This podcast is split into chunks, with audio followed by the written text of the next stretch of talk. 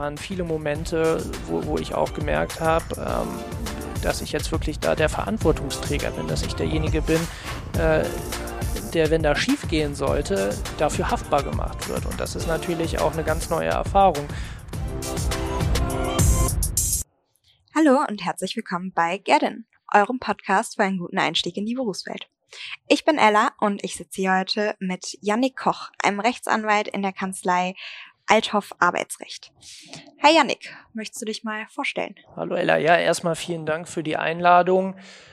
Ähm, ja, wie Ella schon einleitend gesagt hat, mein Name ist Yannick Koch. Ich bin seit jetzt knapp zweieinhalb Jahren ähm, zugelassener Anwalt, bin gerade im Bereich des Arbeitsrechts tätig in der Kanzlei Althoff Arbeitsrecht, ähm, war zuvor in der Kanzlei, die wirtschaftlich ausgerichtet war, insbesondere im Insolvenzrecht ähm, tätig. Habe dann ähm, nach, nach meinem Abitur, wenn ich da mal mit anfange, in Wermelskirchen das Studium in äh, Köln begonnen, der Rechtswissenschaften und habe danach mein erstes Staatsexamen in in ähm, Köln auch abgelegt am, am Oberlandesgericht und danach mein zweites Staatsexamen am Landgericht Wuppertal durchlaufen und dann mein zweites Staatsexamen vor dem Oberlandesgericht Düsseldorf vollzogen. Nicht schlecht, das sind eine ja, ganze Menge Stationen. ja, das, das hält sich in Grenzen, das hört sich jetzt so hochtrabend an, ist aber alles halb so wild. Ja, man hat ja auch eine Menge Zeit dafür. So sieht's aus. Ja, genau. Und der Janik möchte uns heute ein bisschen was über die grundsätzlichen Pflichten und ähm, Rechte und Pflichten eines Azubis erzählen. Denn wie ihr schon gehört habt, ist Janik in einer Kanzlei für Arbeitsrecht tätig. Ähm, Janik, wie sieht es denn aus? Haben Azubis grundsätzlich bestimmte Pflichten, die, weiß ich nicht, gesetzlich festgelegt sind? Sachen, die sie auf jeden Fall machen müssen, sollen, können? Ja, also maßgebliches Gesetz, ähm, das, das hier für die ähm, Azubis relevant ist, das äh, sogenannte Berufsbildungsgesetz. Ähm, das hat eigentlich so die maßgeblichen Vorschriften, die für die Auszubildenden relevant sind. Das sind natürlich nicht nur Rechte, sondern auch Verpflichtungen. Ähm, eine weitere Quelle, aus der sich natürlich die Verpflichtungen und Rechte des einzelnen Azubis ergeben, sind äh, dann der Ausbildungsvertrag und äh, der dem zugrunde liegende ähm, Ausbildungs- Rahmenplan. Ähm, daraus ergibt sich eigentlich relativ detailliert, wie im Einzelnen die Ausbildung vonstatten gehen soll und was es auch für Rechte und Pflichten gibt. Ja. Gehen wir doch mal direkt vom Worst-Case-Szenario aus. Man kommt überhaupt nicht in seiner Ausbildungsstätte klar, weil zum Beispiel immer nur blöde Aufgaben kommen. Man soll Brötchen holen, man soll Kaffee kochen. Mhm. Muss man sich das gefallen lassen? Ich meine, das ist ja eigentlich nicht der Sinn einer Ausbildung. Nein, absolut. Da stimme ich dir natürlich voll und ganz zu. Das soll natürlich nicht der Regelfall sein. Ähm, kommt wahrscheinlich gerade heute auch nicht mehr allzu häufig vor. Das heißt nicht, dass es überhaupt nicht mehr vorkommt und dass es auch in jeder Hinsicht jetzt verwerflich wäre. Wenn es natürlich überhand gewinnt, dann muss man dem auch einen Riegel vorbeugen. Wenn das der Fall sein sollte, dann sollte man natürlich zunächst einmal das Gespräch mit der Ausbildungsstätte selbst suchen, dort mit dem, mit dem Ansprechpartner, gegebenenfalls ist das dann der Chef und ihn darauf aufmerksam machen, dass der Auszubildende grundsätzlich nur solche Tätigkeiten vollbringen muss, die auch dazu geeignet sind, den Ausbildungs, das Ausbildungsziel Ziel zu erreichen. Ja, also das muss das Ganze fördern können. Das ist das Kaffee kochen, das Brötchen holen, Einkäufe besorgen für den Chef, Felgen reinigen natürlich nicht. ähm, nichtsdestotrotz, also wenn man, wenn man dann mal einmal für den Chef Kaffee kochen soll äh, oder auch für die Mitarbeiter, dann dient das natürlich auch, sich einfach da mal in, in äh, die Belegschaft einzugliedern und Klar. ist auch einfach ein Stück weit kollegial. Das darf natürlich nicht überhand gewinnen und darf nicht den Ausbildungszweck und das Ausbildungsziel gefährden. Ja, klar. Ähm, und sagen wir mal, man hat da jetzt ganz viel Geduld gehabt und man hat auch versucht, mit dem Chef zu reden und es hat irgendwie alles nicht so ganz geklappt. Wo kann man denn noch hin, wenn man so Probleme hat? Wen kann man ansprechen? Ja, ähm, also das kann natürlich sein, dass das beim Chef dann auf taube Ohren stoßt. Ist natürlich dann traurig, wenn das der Fall ist, weil das sollte ihn eigentlich schon zum Einlenken ähm, ja, motivieren, wenn er nichtsdestoweniger bei seiner Haltung bleibt und den Azubis weiter, weiterhin Hand, reine Handlangerarbeit machen lässt, dann ähm, steht es dem ähm, Auszubildenden in erster Linie erstmal zur Seite, dass er einen Ansprechpartner bei der, bei der zuständigen, in Anführungszeichen, Überwachung Überwachungsinstanz für die Berufsausbildung hat. Das äh, ist dann Ansprechpartner je nach Ausbildung bei der Industrie- und Handelskammer, bei der Handwerkskammer, für äh, Rechtsanwaltsfachangestellte in der Ausbildung, auch bei der Rechtsanwaltskammer, ja. Ähm, da hat man immer einen Ansprechpartner und den kann man dann auch konsultieren. Da lohnt sich meistens einfach schon ein Blick auf die jeweilige Homepage. Die ähm, leiten und navigieren einen dann so ein bisschen, bisschen da durch und dann stößt man eigentlich auch recht schnell auf einen Ansprechpartner und ansonsten einfach durch die Zentrale vermitteln lassen, wer denn da der Ansprechpartner ist. Ähm, so, und ähm, diese, diese Ansprechpartner, die einen da durch die äh, zur Seite stehen, die ähm, haben natürlich gewisse Einwirkungsmöglichkeiten auf mhm. den Ausbildungsbetrieb. Sollte auch das nicht fruchten oder man auch alternativ noch einen anderen Weg gehen wollen, dann ähm, kann man auch beispielsweise mal ähm, ja, die, die Lehrer äh, in der Berufsschule ansprechen, die gegebenenfalls noch über Kontakte verfügen und zu denen ja auch meistens ein vertrauensvolles Verhältnis besteht, dass die einem da vielleicht wertvolle Tipps geben können oder auch da selber den Stein ins Rollen bringen können mhm. und äh, vielleicht auch ein Stück weit vermitteln können. Ja, aber primär ist es erstmal der Ansprechpartner bei der, bei der zuständigen Stelle, dann eben IHK, HWK mhm. oder sonst was. Ja, verstehe. Ähm, ja, ein großer Grund, warum viele Ausbildungen in die Ausbildung gehen wollen und das toll finden, ist natürlich auch, dass man sein erstes eigenes Geld verdient. Ähm, da stellt sich natürlich die Frage, gibt es eine Art Mindestlohn für Azubis? Also ein bestimmtes Gehalt, was die gezahlt kriegen müssen? Hm. Ja, das ist natürlich äh, die Frage, die, die jedem auf, auf, auf, ja, unter den, unter den Nägeln brennt so genau. Das interessiert natürlich erstmal am meisten, ob man auch äh, mit dem Einkommen, was man gegebenenfalls schon in der Ausbildung generiert, dann auch schon auf einigen Beinen stehen kann, ne? weil genau. häufig äh, geht mit der, mit dem Beginn der Ausbildung auch die erste Wohnung einher. Ähm, und das kostet natürlich alles Geld. Von daher ist die Frage natürlich sehr interessant. Und tatsächlich ähm, gibt es im Berufsbildungsgesetz einen Paragraphen, das ist der Paragraph 17, der dazu auch was sagt und eine Art, Art Mindestlohn, jetzt wirklich ganz untechnisch gesprochen, normiert. Ja, ähm, ist da ausdrücklich benannt, ist derzeit bei ähm, 550 Euro, steigt aber auch weiter an. Ja, das mhm. heißt, mit, ähm, mit ähm, voranschreitender Ausbildung erhöht sich auch das Gehalt. Ähm, der 17, der Paragraph 17 normiert darüber hinaus aber auch einen allgemeinen Grundsatz und der lautet, dass das Ausbildungsgehalt angemessen sein soll. Gut, was ist jetzt angemessen? Darüber lässt sich trefflich äh, streiten und würde man im Zweifel auch. Aber das bedeutet, dass natürlich über diesem in Anführungszeichen Mindestlohn natürlich auch höhere Ausbildungsentgelte mhm. gezahlt werden können und auch, auch tatsächlich in der Realität gezahlt werden. Mhm. Nur was tatsächlich nicht passieren darf, ist, dass man dieses, diesen Mindestlohn unterschreitet. Mhm. Hier gibt es eine einzige Ausnahme, wo ein, äh, ein solcher Mindestlohn doch unterschritten werden dürfte. Und äh, das ist der Fall, wenn, wenn ein entsprechender Tarifvertrag im Ausbildungsbetrieb besteht und der eben so solch ein, ein Vorgehen vorsieht. Das ist aber wirklich der absolute Regelfall und ich glaube, das, das kommt nicht wirklich häufig vor. Also darauf wird mhm. wahrscheinlich keiner von deinen Zu Zuhörern stoßen. Hoffentlich nicht. Nein, das, gehen wir mal das hört sich hart aus. an. ähm, ja, dann, ähm, wir haben vorhin auch schon was von der Berufsschule gehört. Das ist ja auch ein ganz wichtiger Bestandteil in der Ausbildung. Hat man denn da irgendwie ein Mitspracherecht, wo man gerade hingeht oder gibt's da eine Regel, wo hm. man landet? Ja, ist natürlich auch ein spannendes Thema. Man möchte natürlich auch ganz gern äh, kurze Wegstrecken haben. Ähm, das liegt aber auch im Sinne des Ausbildungsbetriebs, dass jemand äh, die Berufsschule besucht, die natürlich auch nahe liegt. Mhm. Ähm, früher war es so, dass sich äh, tatsächlich die Berufsschulwahl nach der regionalen Zugehörigkeit der Ausbildungsstätte bestimmt hat. Das heißt, wenn eine Ausbildungsstätte in, in dem regionalen Bereich einer bestimmten Berufsschule lag, dann musste man dort auch zur Berufsschule gehen. Das war der Grundsatz. Das hat sich heute aber geändert. Heute geht die freie Berufsschulwahl ähm, effektiv hat das jetzt wirklich keine große Änderung herbeigeführt, weil ähm, rein praktisch läuft es so ab.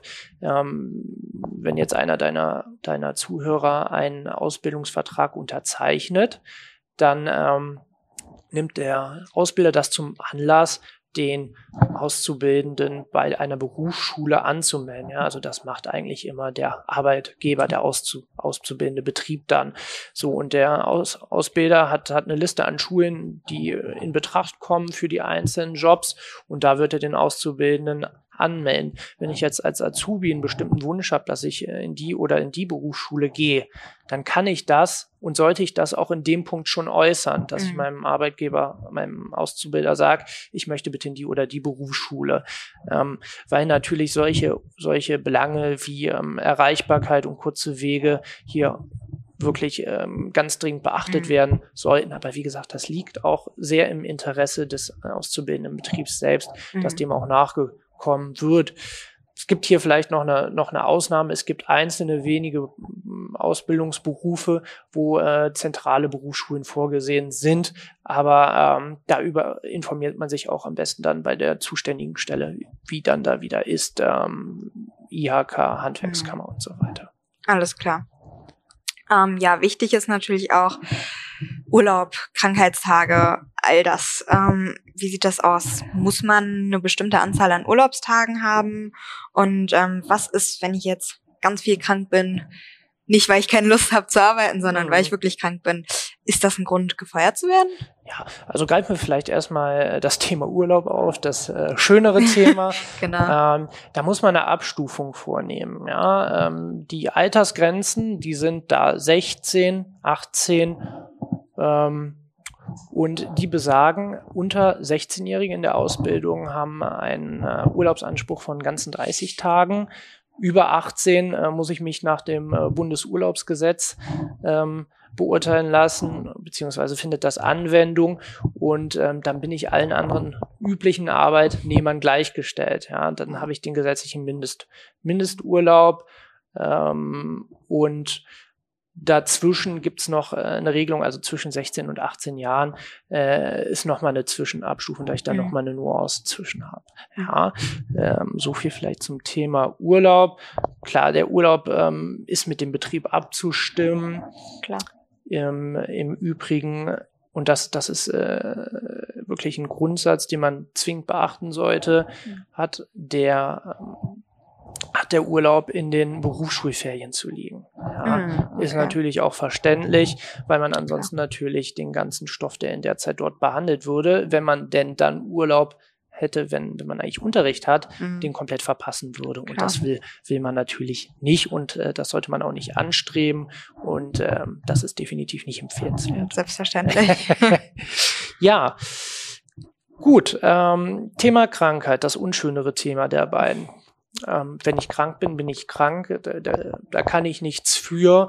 Ähm, die meisten Fälle von Krankheit, die gehen mit einer Arbeitsunfähigkeit einher. Das heißt, ich bin so krank, dass ich nicht arbeiten kann und mich auch nicht ausbilden lassen kann. In den Fällen kann der Arbeitgeber natürlich nicht von mir verlangen, dass ich äh, arbeiten komme. Ähm, wenn ich, wenn ich sehr viele ähm, Krankheitstage habe, dann kann das unter Umständen dazu führen, dass äh, die Ausbildung verlängert wird. Das ist durchaus möglich und kommt auch schon mal vor, aber dafür muss ich schon äh, mehr als eine Woche oder zwei Wochen krank sein. Mhm, das äh, sind schon erhebliche Zeiten, die man da fehlen muss, mhm. dass eine, dass ich eine Verlängerung der Ausbildung rechtfertigen ließe. Mhm. Ja, und dann äh, das noch unschönere Thema in dem Dreiklang wäre dann natürlich die Kündigung aufgrund Krankheit. Mhm. Ähm, kommt natürlich super selten vor. Ja. ja. Dafür, dass eine krankheitsbedingte Kündigung überhaupt gerechtfertigt wäre, ähm, da muss man schon wirklich sehr, sehr, sehr weit gehen. Mhm. Die ähm, krankheitsbedingte Kündigung ist ein Unterfall der personenbedingten Kündigung. Und ähm, diese sieht beispielsweise vor, und das ist eigentlich so ziemlich die höchste Hürde, dass der betroffene Arbeitnehmer oder in dem Fall dann der Auszubildende äh, in absehbarer Zeit nicht mehr arbeitsfähig beziehungsweise ausbildungsfähig ist. Ja, das ist die sogenannte negative Zukunftsprognose. Ähm, oder die negative Prognose, weil ähm, nur in dem Fall, dass wirklich absehbar ist, dass der Auszubildende seinen, seinen Ausbildungszweck nicht mehr erreichen kann, beziehungsweise nicht mehr arbeiten kann, äh, dann ist es auch nur gerechtfertigt, dass dass er, dass er gekündigt wird, ja, dass das Ausbildungsverhältnis mhm. aufgelöst wird. Ansonsten ähm, braucht man sich da keine Sorgen machen, nur weil man jetzt mal zwei Wochen fehlt, dass da die Kündigung drohen könnte. Es kann natürlich sein, dass der ein oder andere Ausbilder das dann gern zum Anlass nehmen möchte, zu kündigen. Dagegen äh, sollte man sich dann aber zwingend äh, zu Wehr setzen. Und mhm. da helfen wir sonst natürlich auch gern. Ähm, vielleicht noch ein kleiner Hinweis, anders als äh, für normale Arbeitnehmer ähm, ist, ist bei Auszubildenden zunächst die Schlichtungsstelle anzurufen. Ja, das ist äh, nochmal eine vorgeschaltet vor dem, vor dem Arbeitsgericht. Ja, das, mhm. die Schlichtungsstelle versucht dann nochmal zu vermitteln und eine Lösung herbeizuführen. Sollte das allerdings auch keine Früchte tragen, würde man das Ganze dann vor dem Arbeitsgericht ausfechten. Aber ähm, kommt wirklich super selten vor mhm. und äh, haben wir, haben wir in der Form auch eigentlich noch nicht erlebt bei Auszubildenden. Ja, dann hoffen wir mal, dass das so bleibt. Ja, hoffen wir. ähm, du hast jetzt gerade schon so ein bisschen über Kündigungsgründe erzählt. Ja. Was gibt's denn noch für Kündigungsgründe außer eben Arbeitsunfähigkeit in der Zukunft? genau, also äh, greifen wir es nochmal auf. Ähm, es gibt die, gibt die personenbedingte Kündigung, der unterfällt die krankheitsbedingte Kündigung, das ist ein Unterfall davon. Mhm. Neben der personenbedingten Kündigung gibt es noch die verhaltensbedingte Kündigung. Das sind beispielsweise äh, Fälle, in denen man sich durch sein Verhalten was zu Schulden kommen lässt, dass man seine arbeitsvertraglichen äh, Pflichten verletzt. Äh, soll nicht vorkommen, aber beispielsweise man beleidigt seinen Chef. Äh, das könnte dann schon mal eine verhaltensbedingte ja. Kündigung nach sich ziehen. Ähm, und als drittes gibt es dann noch die betriebsbedingte Kündigung. Ähm, die äh, würde der Arbeitgeber bzw. der Ausbilder dann bemühen, wenn ähm, die, der Ausbildungsplatz, ja, beziehungsweise der Arbeitsplatz, das, das, was der Azubi im Betrieb macht, äh, komplett entfallen ist. Mhm. Ja, weil der Arbeitgeber sagt, er strukturiert jetzt um mhm. und in dem Zuge ähm, wird, wird dieser Arbeitsplatz und damit der Ausbildungsplatz beseitigt. Mhm.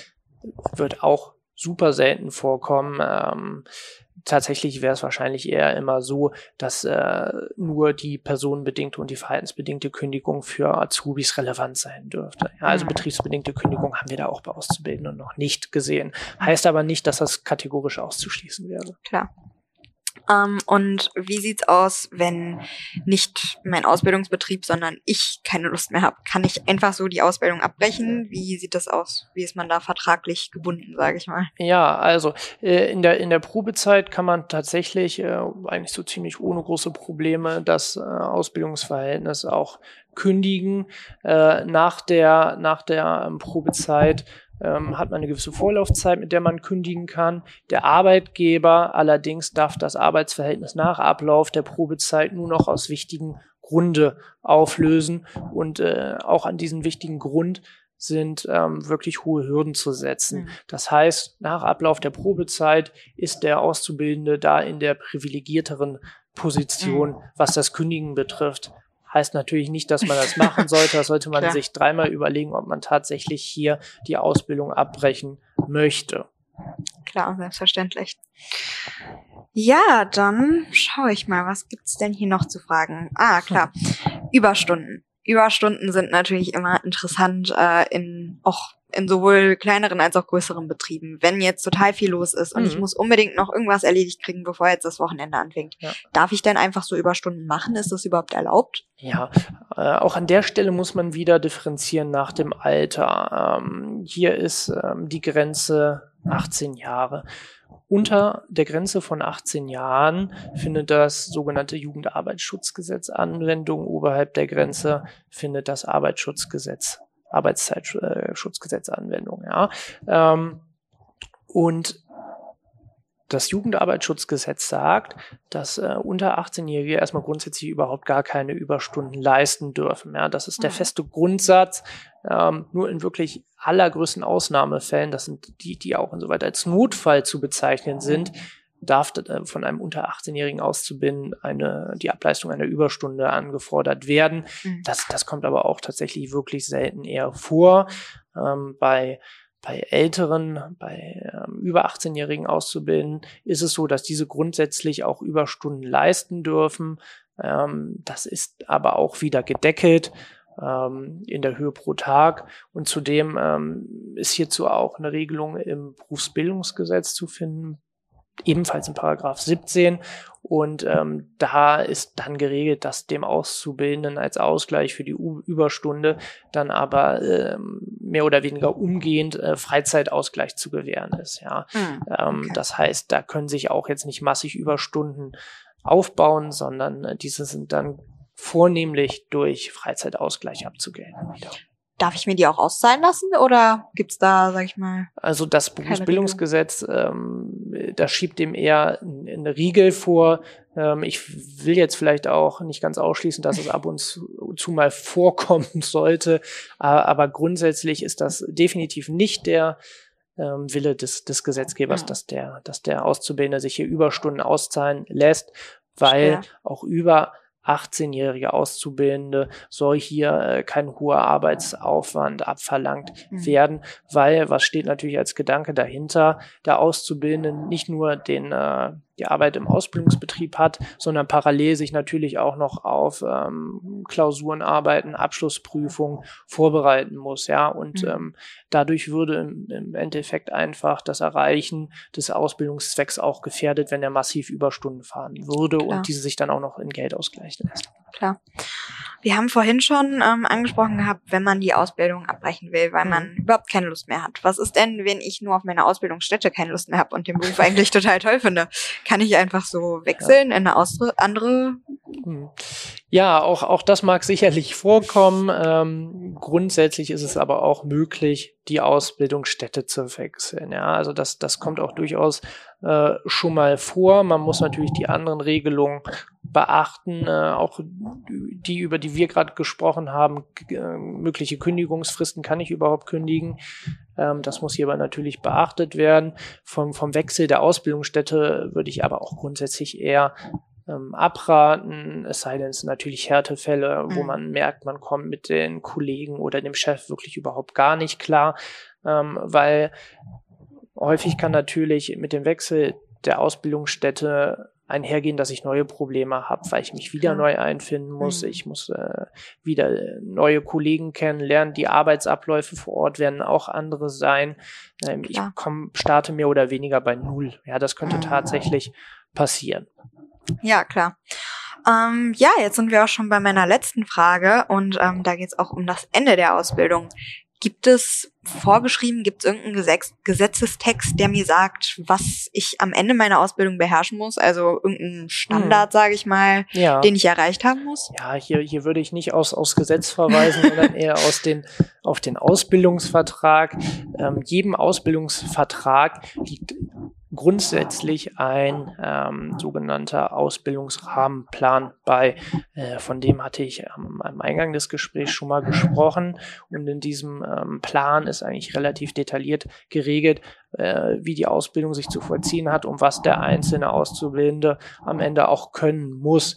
Ähm, was, was er natürlich am Ende können muss als Ausbildungsziel, das natürlich differenziert zu betrachten, weil sich dann natürlich erhebliche Unterschiede ergeben können, beispielsweise vom Mechatroniker zur Rechtsanwaltsfachangestellten gibt es natürlich gravierende Unterschiede und deswegen äh, ist, es, ist es da auch nicht möglich, eine pauschale Antwort zu geben. Ja, aber mhm. dieser ähm, Ausbildungsrahmenplan findet da die maßgebliche Grundlage. Da sollte man definitiv mal reinschauen ähm, und gucken, insbesondere auch, ob das, was ich im Betrieb tagtäglich tue, dazu äh, dient, meinen Ausbildungszweck mhm. zu fördern, der dort niedergelegt ist. Ja, also mhm. das ist insoweit maßgeblich. Alles klar.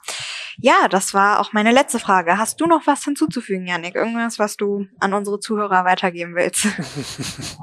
ja, also natürlich, wenn, wenn an irgendeiner Stelle mal der Schuh drücken sollte und man merkt vielleicht, dass man ohne anwaltliche Unterstützung nicht weiterkommt, äh, stehen wir natürlich gerne äh, Gewehr bei Fuß äh, und äh, leisten da Hilfe. Ansonsten kann man auch immer mal empfehlen, äh, die jeweiligen Gesetze einfach mal sich selber durchzulesen, weil sich daraus tatsächlich auch schon vieles ergeben kann.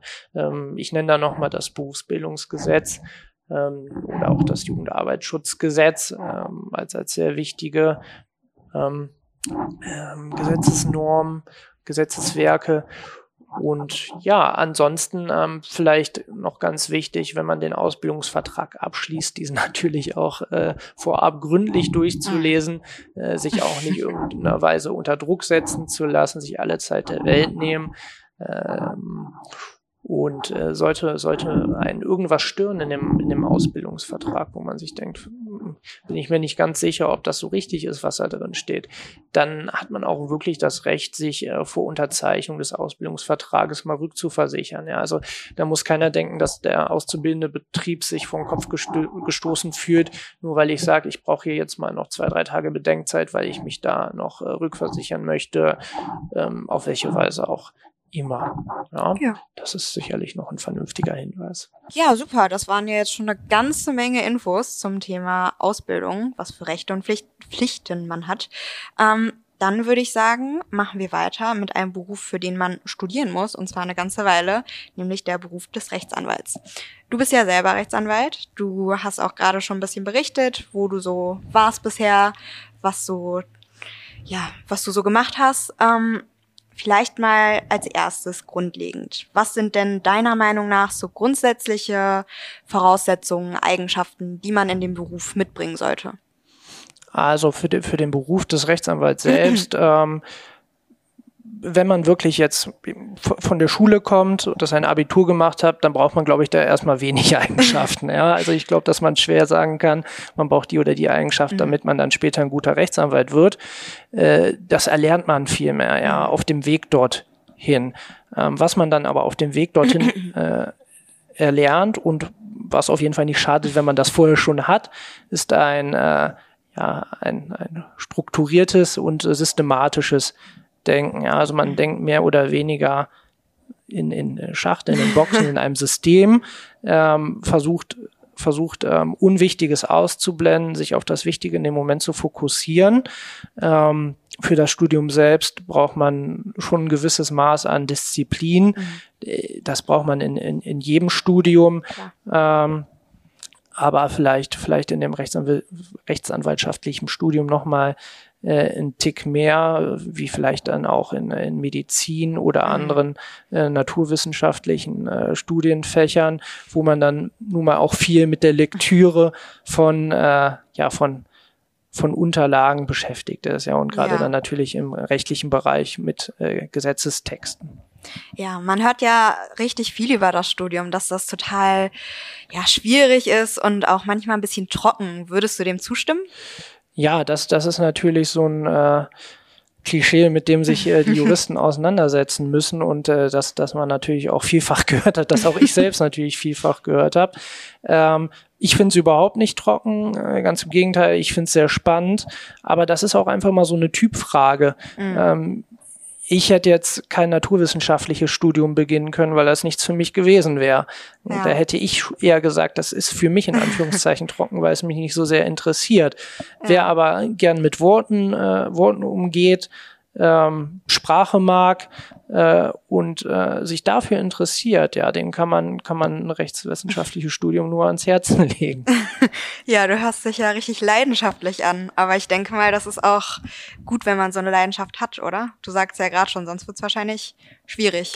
Ja, es ist, also es ist, wie du schon anfangs sagtest, ein äh, doch etwas längerer Weg äh, über das Studium und die beiden äh, Staatsexamen dann äh, hin zum fertigen Anwalt irgendwann einmal oder vielleicht dann auch äh, Richter oder Staatsanwalt. Ähm, von, vor dem Hintergrund braucht man da schon ein bisschen Enthusiasmus, ja. äh, sonst, sonst wird es schwierig und sonst wird es für einen auch wirklich selber dann vielleicht ein bisschen leidvoll, äh, da durchzugehen. Mhm. Also ein bisschen Spaß sollte man schon haben, aber ich glaube nicht, dass man von Beginn an, an äh, weiß, das und das möchte ich auf jeden Fall mhm. machen, sondern man muss einfach mal antesten, gefällt mir das, äh, kann ich mir das vorstellen und dann braucht man aber auch einen langen Atem. Ja, auf jeden Fall. Du hast gerade den Weg schon so ein bisschen angeschnitten, den man gehen muss. Man studiert natürlich eine ganze Weile, dann kommt ja auch noch das Referendariat dazu, die Staatsexamen. Erläuter uns doch mal so ein bisschen den ganzen Weg, den man da so durchschreiten muss. Ja, gerne. Ähm, also das äh, Studium sieht wie folgt aus. Ähm, Regelstudienzeit sind neun Semester, also mhm. knapp viereinhalb Jahre sind mhm. das dann äh, effektiv. Ähm, gibt natürlich äh, Studenten, die schaffen es äh, noch schneller, manche aber auch, die dann noch äh, bedeutlich länger brauchen. Ähm, Im Anschluss an, an äh, das Studium ähm, kann man dann das erste Staatsexamen machen. Das ist dann nicht mehr in der Uni selbst, sondern mhm. an einem Gericht. Das ist äh, je nachdem, wo man gerade sitzt, mhm. ein Oberlandesgericht. Das war bei mir äh, zunächst das Oberlandesgericht Köln. Da ist man dann äh, vor Ort, schreibt ähm, sechs Klausuren Puh. und äh, ja, am Ende, wenn man denn dann den schriftlichen Teil bestanden hat, folgt eine mündliche Prüfung. Ähm, die geht dann, geht dann auch an einem Tag über mehrere Stunden. Da gibt es drei Prüfer. Und ähm, ja, da wird man dann so ein bisschen gegrillt. Ja, das hört ähm, sich so an, ja. Aber in der mündlichen Prüfung, äh, das, das ist mehr oder weniger nur noch pro forma, ja. Mhm. Da, da fällt man dann nicht mehr durch. Es ist nochmal eine, emotional, eine emotionale Belastung, aber darüber hinaus, da, da fällt grundsätzlich eigentlich keiner mehr durch, ist auch schon vorgekommen, aber grundsätzlich nicht. Ja, und äh, im Anschluss an das erste Staatsexamen kommt dann das Referendariat, was auch die äh, Lehrer kennen Genau. Ähm, das dauert dann auch noch mal äh, knapp zwei Jahre. Dadurch mhm. läuft man verschiedene Stationen äh, beim ordentlichen Gericht, also Zivilgericht, bei ähm, der Staatsanwaltschaft, bei der Verwaltung und am Ende nochmal beim Rechtsanwalt. Und darüber hinaus kann man auch links und rechts immer noch so ein bisschen ja. gucken, dass man zu, zu ja, rechtlichen Instituten kommt ähm, und da dann tätig ist für eine Zeit. Und parallel dazu wird man dann eben an einem Landgericht ausgebildet. Da hat man dann verschiedene Dozenten, die sind meistens auch noch ein bisschen jünger, haben dann natürlich auch noch so ein bisschen den besseren Zugang zu den Referendaren. Ähm, und da sitzt man dann wieder wie früher in der Schule mit einer Gruppe von 20 bis 25 Leuten und äh, wird da ausgebildet. Ja, und wenn man dann das zweite Staatsexamen geschrieben hat, das sind dann nochmal das sind dann nochmal neun Klausuren. Dann hat man es geschafft. Ja, das ist ein ganz schön langer Weg. Ähm, und wie fandest du persönlich das? War es emotional, sage ich mal, anstrengend? Hast du viele Stunden mit Lernen verbracht? Hattest du überhaupt noch Freizeit in dieser? Ja, also da, Entschuldigung, ich wollte ja, dich jetzt nicht unterbrechen, Ela. Ähm, nein, also ähm, ich glaube, da muss ich muss ich niemand Angst machen. Mhm. Ja, also ähm, dass man jetzt tatsächlich dann im Studium nur noch sitzt und lernt, ähm, das ist grundsätzlich erstmal nicht so. Da mag es vielleicht auch Typen geben, die das, um die Nerven zu beruhigen, tun. Ja. Aber ich denke nicht, dass das erforderlich ist, aber mhm. vielleicht auch wieder so ein bisschen typenabhängig. Ja. Ähm, und ähm, dann später für die Staatsexamen, da muss man tatsächlich ein bisschen mehr lernen. Äh, das heißt, da steigert mhm. sich das mhm. Pensum so ein bisschen. Aber das heißt jetzt nicht, dass man keine Zeit mehr für Freunde, Sport oder Freizeitaktivitäten hätte, sondern ganz im Gegenteil. Also ich habe auch noch mein, mein ganz normales Leben gelebt. Also ja. Also da braucht sich jetzt niemand Angst vormachen. Ja, da sind wir jetzt sicher, haben wir bestimmt ein paar von unseren Zuhörern beruhigen können. ähm, Du bist ja jetzt in der Kanzlei Althoff und ihr seid ja auf Arbeitsrecht spezialisiert. Hat das einen bestimmten Grund? Fandest du Arbeitsrecht besonders interessant oder hat sich das so ergeben? Ähm, ich äh, war die ersten zwei Jahre äh, meiner Tätigkeit als Anwalt in der, in der Wirtschaftskanzlei mhm. tätig. Ähm, das war dann äh, in, einem, in, einem, größeren Umfeld. Da hat man natürlich dann auch andere ähm, Themen behandelt auch, auch das Thema Arbeitsrecht. Da war man aber zumeist dann auf der anderen Seite, auf der Arbeitgeberseite. Mhm. Heutzutage äh, Kanzlei Althoff Arbeitsrecht äh, vertritt da eher die, die Arbeitnehmer, Beschäftigten und auch äh, Betriebsräte. Mhm. Ähm, mich hat das, hat das äh, Thema Arbeitsrecht einfach immer sehr, sehr angesprochen, weil, ähm, weil ich, ich glaube, jeder kann sich vorstellen, wie wichtig das für einen ist. Jeder, ja. jeder Arbeitnehmer verdient mit, mit äh, seiner Arbeit, wo dann auch der Auszubildende ja hinkommt und das vielleicht auch während seiner Ausbildung schon tut, seinen Lebensunterhalt. Klar. Das heißt, ohne diesen Lebensunterhalt kann ich selber nicht so leben, wie ich es möchte, sondern mhm. muss, muss gegebenenfalls auf staatliche Unterstützung zurückgreifen. So, und derjenige, der da Unterstützung braucht, der ist wirklich in einer, in einer brenzligen Situation, weil wenn ihm nicht geholfen wird, er unter Umständen sein Lebenseinkommen verliert. Zumindest vorübergehend. Ich will jetzt gar nicht zu pathetisch klingen. ja, aber das sind einfach Situationen, äh, wo den Leuten, glaube ich, wirklich äh, ja, wo, wo sie wirklich in einer brenzligen Situation sind und ihnen sehr geholfen werden muss. Ja. Und ähm, darüber hinaus finde ich es auch einfach ein super spannendes Rechtsgebiet. Mhm. Es gibt auch Rechtsgebiete, die mir eher nicht so zusagen. Ähm, Was wäre das so? ja, beispielsweise, ähm, was, was mir eigentlich nie so, nie so gut gefallen hat, äh, waren, war das, war das öffentliche Recht, Mhm. beispielsweise das Recht, wie Kommunen arbeiten, Mhm. ähm, was, was die Städte dürfen, Mhm. ähm, was passiert, wenn, wenn, wenn die Kommune ein Auto abschleppt und so weiter. Ja, das, das waren, waren so Sachen, die mir nicht so gefallen hat. Mhm. Ähm, da war das, war das Zivilrecht und da das Arbeitsrecht äh, doch schon wirklich äh, sehr viel interessanter. Es ist ein sehr interessantes Aufgabengebiet. Ja, dann habe ich noch ein paar Fragen wirklich zum Anwaltsdasein, sage ich mal. Und zwar vielleicht gibt es was, was dich überrascht hat, als du mit dem Beruf begonnen hast, wo du dachtest, wow, das hätte ich jetzt nicht erwartet? Ja, sicherlich. Also ich glaube, das ist, ist, äh, ist in, wie in jeder Situation, der, der man das erste Mal begegnet. Ähm, da waren viele Momente, wo, wo ich auch gemerkt habe, ähm, dass ich jetzt wirklich da der Verantwortungsträger bin, dass ich Mhm. derjenige bin, äh, der, wenn da schief gehen sollte, dafür haftbar gemacht wird. Und das Ja. ist natürlich auch eine ganz neue Erfahrung. Vorher, vorher in der Ausbildung hat man immer nur zugearbeitet. Ja, das Mhm. hat man, man hat ähm, Aufgaben für andere Leute äh, erledigt. Wenn man jetzt aber auf einmal selber Mandate hat und die bearbeitet, dann ähm, ja, ist, ist das doch schon ein anderer Druck. Aber Mhm. auch, auch mit dem äh, lernt man zu leben und man gewöhnt sich sehr schnell dran. Ja. Ja, man gewöhnt sich wirklich sehr schnell dran, Mhm. äh, mit dieser Verantwortung auch umzugehen. Und ähm, darüber hinaus gibt es eigentlich wenig. Ja, das ist ja mit Sicherheit auch schon genug, wenn man sich damit erstmal zurechtfinden muss mit Ja. so viel Verantwortung. Ja, dann ähm, fände ich noch interessant, wie ist es denn, wenn man ein neues Mandat kriegt und ähm, dann merkt man ja, okay, das kann ich so nicht nicht annehmen, das will ich nicht annehmen, vielleicht, weil, ähm, weiß ich nicht, weil das mit meinen Werten nicht entspricht oder keine Ahnung, aus verschiedenen Gründen. Darf man Mandanten auch ablehnen? Also darf ich das einfach so? Mhm. Interessante Frage. Ähm, ähm, ja, also der Grundsatz ist natürlich erstmal, ich bin als Anwalt nicht verpflichtet, irgendwelche Mandate anzunehmen. Es gibt Ausnahmen. Ja, Mhm. das äh, eine eine große Ausnahme ist äh, die Beratungshilfe. Es gibt Mhm. es gibt Personen, die sich ähm, die anwaltliche die Kosten der anwaltlichen Tätigkeit wirtschaftlich nicht leisten können und die dann die Möglichkeit haben, sich äh, beim zuständigen äh, Amtsgericht einen sogenannten Beratungshilfeschein zu holen. Da müssen die dann darlegen, aus welchen Gründen sie äh, die Kosten für die äh, anwaltliche Beratung nicht tragen können und dann wird denen, wenn die Voraussetzungen vorliegen, ein Beratungshilfeschein ausgestellt.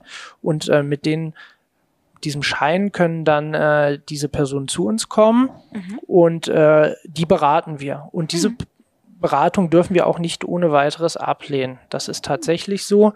Ähm, das ist einfach äh, so ein Ausdruck der, ja, der sozialen Gerechtigkeit, dass auch diesen Leuten ge geholfen wird, weil es ist tatsächlich so, mit diesen Mandaten können wir per Gesetz nicht so viel abrechnen. Ja, Ah. und es ist natürlich klar, äh, wenn, wenn es dann nicht eine gewisse Verpflichtung gäbe, dass, äh, dass man diese Mandate annimmt, dann äh, wäre es im Umkehrschluss auch so, dass ähm, unter Umständen es da Kanzleien gäbe, die sich der, diesen Leuten nicht an, annimmt. Mhm. Ja, und das, das wäre unter sozialen Gesichtspunkten natürlich verheerend.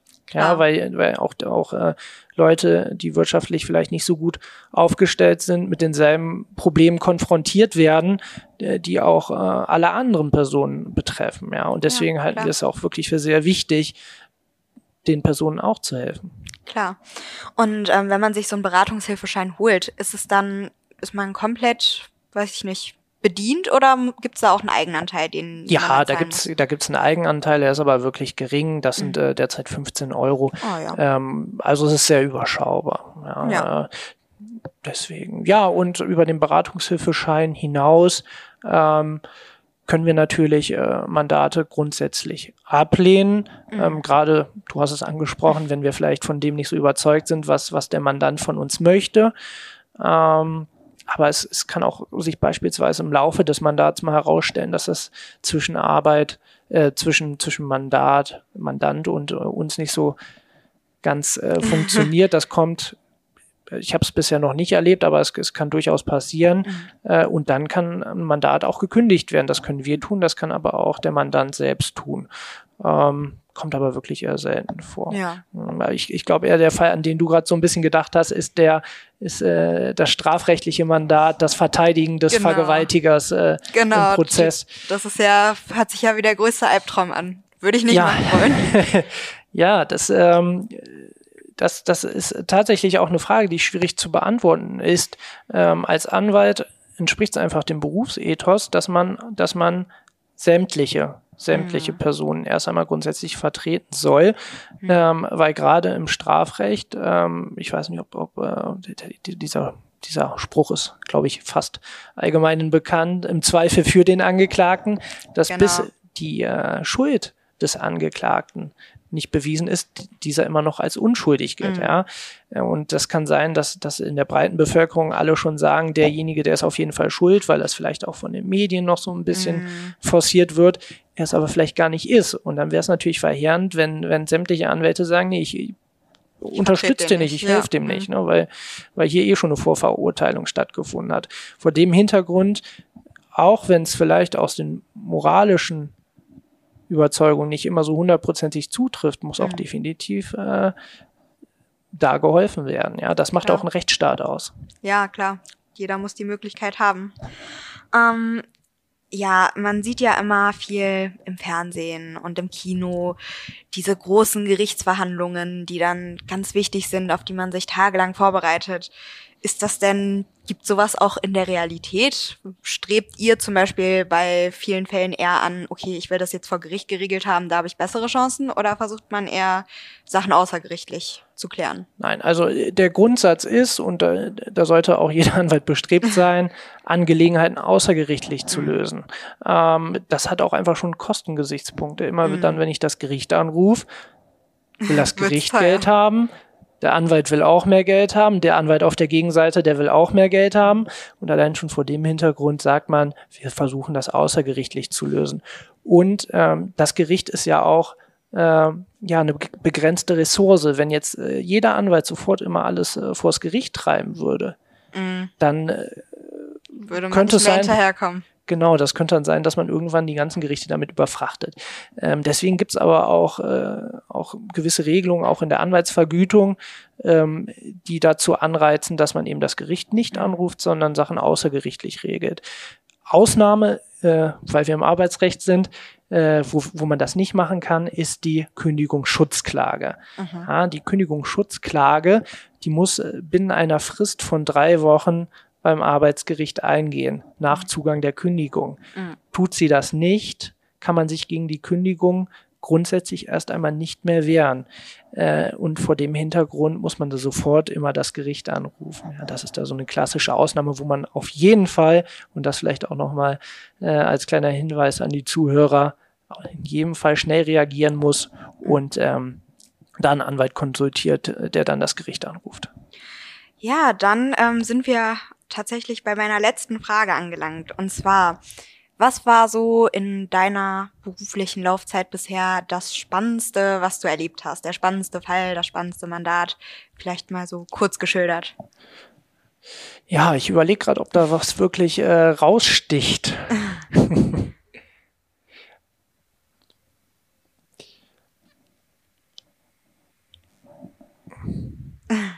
alles spannend gewesen? Ja, äh, definitiv alles spannend gewesen. Es gibt natürlich äh, Mandate, die, die man, man lieber macht als die anderen, Klar. weil sie eben vielleicht auch spannender sind oder nicht. Ähm, was ich auf jeden Fall sagen kann, äh, ob ein Mandat spannend ist oder nicht, ergibt sich nicht über den Streitwert, mhm. sondern das ergibt sich, das, da kann ich auf jeden Fall für mich sprechen, äh, über das Wesen des Mandats. Ne? Mhm. Was mache ich da gerade?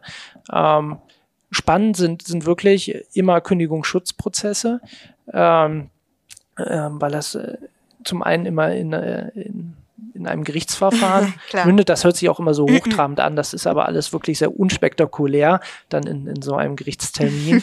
ähm, weil, weil auch jeder, jeder Fall anders gelagert ist. Man kann wirklich sagen, jeder Kündigungsschutzprozess äh, ist anders als der nächste. Da ist wirklich mhm. keiner wie der andere.